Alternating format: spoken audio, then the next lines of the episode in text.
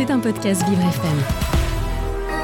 Moi, Hugo Vitoz, animateur de Vivre c'est épatant sur Vivre FM, j'ai désigné un aventurier de la rédaction, notre journaliste Jason Jobert, carte de presse numéro 13 54 73, pour tester toutes les activités franciliennes les plus drôles, les plus étranges, les plus fantastiques.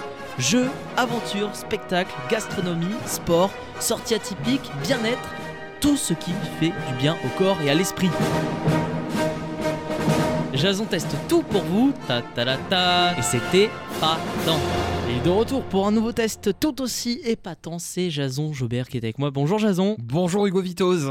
Alors aujourd'hui, on va dans un monde un peu parallèle, on va porter un casque. Exactement, place à la réalité virtuelle, Mmh. à proximité de République, Gaieté Lyrique, Réaumur Sébastopol. Vous voyez, le coin, il est Je pas vois mal. le coin effectivement. Il y a des restos, il y a des bars, et je suis allé chez The Age. Alors pourquoi The Edge, Jason? Ah, pourquoi? Alors c'est vrai que c'est euh, la limite, la frontière, ça veut dire ça hein, en anglais. Mm. On écoute euh, Arnaud, l'un de ses responsables, il nous explique pourquoi. Edge. Alors bah, en fait, on vous emmène au bord du réel, on vous emmène à la limite. Tellement on va, on va vous immerger, on va mettre tous, les, tous vos sens euh, en émoi. Et donc euh, justement, c'est pour ça, The Edge, la bordure, la limite.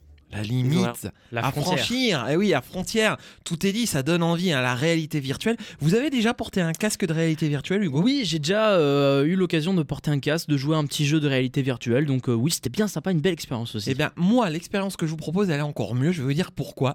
Parce que souvent, on a des ateliers, des lieux de jeu euh, de réalité virtuelle avec un catalogue. Un catalogue acheté à différents clients Mm. où on va pouvoir avoir des jeux. C'est bien, certes, mais là, le jeu, il a été créé made in France, je dirais vraiment par nos deux créateurs, ceux qui Cocorico. tiennent le lieu. Bah oui, Cocorico. Donc, euh, c'est vraiment euh, pas mal.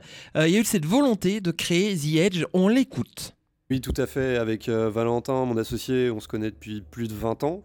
On a développé euh, donc The Edge, c'est un, projet de plus de 5 ans pour arriver à ouvrir cette salle en plein cœur de Paris, un temple de réalité virtuelle. En tout cas, c'est comme ça qu'on, c'est ce qu'on voulait. Ah, c'est un beau parcours en tout cas pour, euh, pour créer cette structure euh, en, en, quel- en très peu de temps. faut- euh, Il y a quand même un beau parcours aussi. Et oui, oui, ils y cogitaient depuis des années, ils se connaissent eux-mêmes hein, très très bien.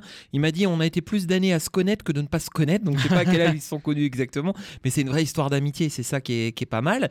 Et donc du coup, je vais vous parler euh, du décor, du scénario, qui est vraiment pas mal, mais la particularité également, c'est toutes les sensations physiques qu'on va avoir à un moment donné quand on a le casque, euh, on a un petit gilet, on va pouvoir sentir la chaleur, le froid, les bruits, les sensations, euh, comme si qu'on arrivait sur une planète ou presque. On écoute tout de suite Arnaud. proposer une expérience extraordinaire qui associe la réalité virtuelle avec des sensations physiques. Donc vous avez une lampe chauffante, ventilateur, sol vibrant, gilet haptique. Donc en fait, on est capable de créer une immersion complète. Et c'est très important pour nous que nos clients bah, soient satisfaits avec à la fois bah, un beau graphisme, un jeu accessible et des sensations physiques. On est sur une attraction euh, de parc d'attractions Parc d'attractions, ça vous parle Oui, ça me parle le très coup. très bien en effet. Eh bah oui, c'est vrai qu'on a toutes ces sensations. Alors, dans le scénario, je vais pas en dire trop, on va sur Ganymède. Est-ce que ça vous parle, Ganymède? Alors, euh, ça doit être peut-être euh, dans l'espace, un système Oui, solaire peut-être? Bravo Ah. Hugo, exactement. Alors Ganymède, page culturelle, c'est le satellite naturel de Jupiter. Ah d'accord. Eh oui, euh, c'est important de savoir ça, hein, c'est l'histoire aussi euh, de la culture. Le 7 janvier 1610, Galilée observe avec une lunette astronique- astronomique euh, qu'il a fait par lui-même avec sa propre fabrication, l'astre. Il croit que c'est trois planètes et en fait non, c'est un satellite de Jupiter et donc on va donner le nom euh, Ganymède euh, puisque c'est Galilée qui avait découvert Mhm. du coup l'astre. C'est l'équivalent de notre lune, si Oui. vous voulez, la lune de Jupiter. Sauf que Jupiter est une planète tellement grosse qu'elle en a plusieurs. Avec le temps, on va un peu oublier le nom et on va l'appeler Jupiter 3. Et c'est à peu près il y a une cinquantaine d'années qu'on a repris le nom de Ganymède. Voilà, c'est, je, je donne un petit cadre parce que vraiment c'est, important de savoir d'où on vient aussi. Parce que là, on se projette dans la réalité virtuelle. J'étais accompagné de Samuel, 13 ans. Et du coup, bah, tous les deux, on était là, hop, sur la planète Ah oui, Ganymède carrément. carrément avec une décoration, enfin un décor vraiment extraordinaire, comme si qu'on était dessus. Puis à un moment donné, il y a des vaisseaux ennemis qui sont venus nous attaquer, on a dû se défendre, et là on ressentait les sensations. Euh, et puis c'est une course poursuite, Mm. Euh, et c'est vraiment très très rythmé. Pour ressentir, on ressent euh, tout ce qu'on ressent sur euh, Jupiter. Est-ce qu'il y a eu peut-être de- des phases d'apesanteur ou pas Je sais Alors pas. oui. comme si on était en apesanteur. Ah oui, vraiment, euh, ouais, il y a complètement. tentations, même Bah, du corps. Ne serait-ce que d'attraper un objet, c'est comme si on était en apesanteur. Ah oui, c'est vrai que c'est pas la même sensation quand on est euh, dans l'espace euh, aussi. Pas du tout. Ouais, Donc, on n'a pas la même vous êtes apte à aller sur Ganymède, Ah, je vois, Hugo. bah, C'est- parti. c'est bon, c'est une vraie expérience galactique, comme nous l'explique Arnaud. A euh, voulu faire rêver les gens euh, autour du, spatial. Donc on va vous emmener à côté de Jupiter et vous allez vivre une expérience collaborative, parce que c'est très important de pouvoir jouer avec des amis, sa famille, des collègues. Et donc cette expérience-là, elle est, euh, à partir, elle est accessible à partir de 13 ans, en plein cœur de Paris. En plein cœur de Paris. Alors Samuel, 13 ans, me le disait. Il m'en a reparlé tout le week-end. Quand est-ce que l'épisode 2 sort? Parce qu'en fait, c'est l'épisode 1. Là, le chapitre Ah. 1. Comme c'est une création, bah, ça prend du temps. Mhm. Mais l'équipe est déjà en ordre de marche pour le chapitre 2. Donc déjà, bah, faites le premier chapitre, c'est bien. Vous allez vraiment apprécier.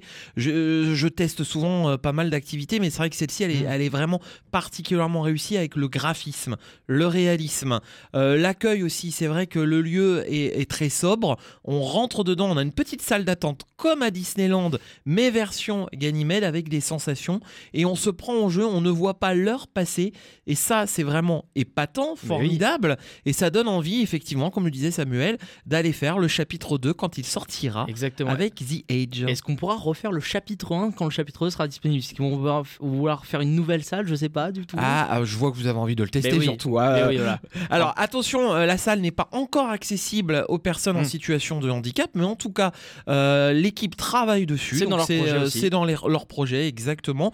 Cela dit, euh, ça dépend quel type de handicap. hein. Euh, Il y a des handicaps invisibles ou, ou parfois des craintes qui peuvent être compatibles vraiment avec la mission. Donc renseignez-vous auprès de l'équipe de The Edge, quel que soit votre handicap. Je pense qu'il peut y avoir des adaptations selon moi. Voilà, c'est plutôt pas mal. Et puis après, peut-être qu'ils vont euh, justement apporter ces nouveautés euh, concernant l'accessibilité, peut-être lors de la sortie du Et- chapitre 2, peut-être. Exactement, c'est prévu parce que euh, le lieu est tout nouveau pour Mm. eux, effectivement. Exactement. The Edge, donc euh, du côté République, Gaieté Lyrique, Réaumur, Sébastopol. On est dans ce quartier de Paris.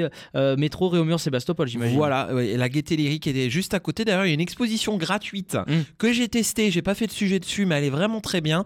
euh, qui est liée à Gaumont, au cinéma Gaumont, Oui. où il y a des séquences de films qui sont mis en, qui sont mis en musique. Et c'est vraiment pas mal. Donc vous pouvez coupler les deux pour ceux qui aiment le cinéma, de faire de la réalité virtuelle ou vice versa. Deux, euh, deux temps assez sympas pour Deux- le prix d'un. Deux salles, deux salles, deux ambiances, effectivement. Voilà, Jason. tout à fait. The Edge, merci beaucoup Jason pour cette escapade sur euh, Ganymède pour euh, eh bien, euh, eh bien se divertir tout en faisant de la réalité virtuelle et sans bouger même de Paris. C'est important puisqu'on peut aller sur la Lune euh, avec un simple casque de réalité virtuelle. C'était un podcast Vivre FM. Si vous avez apprécié ce programme, n'hésitez pas à vous abonner.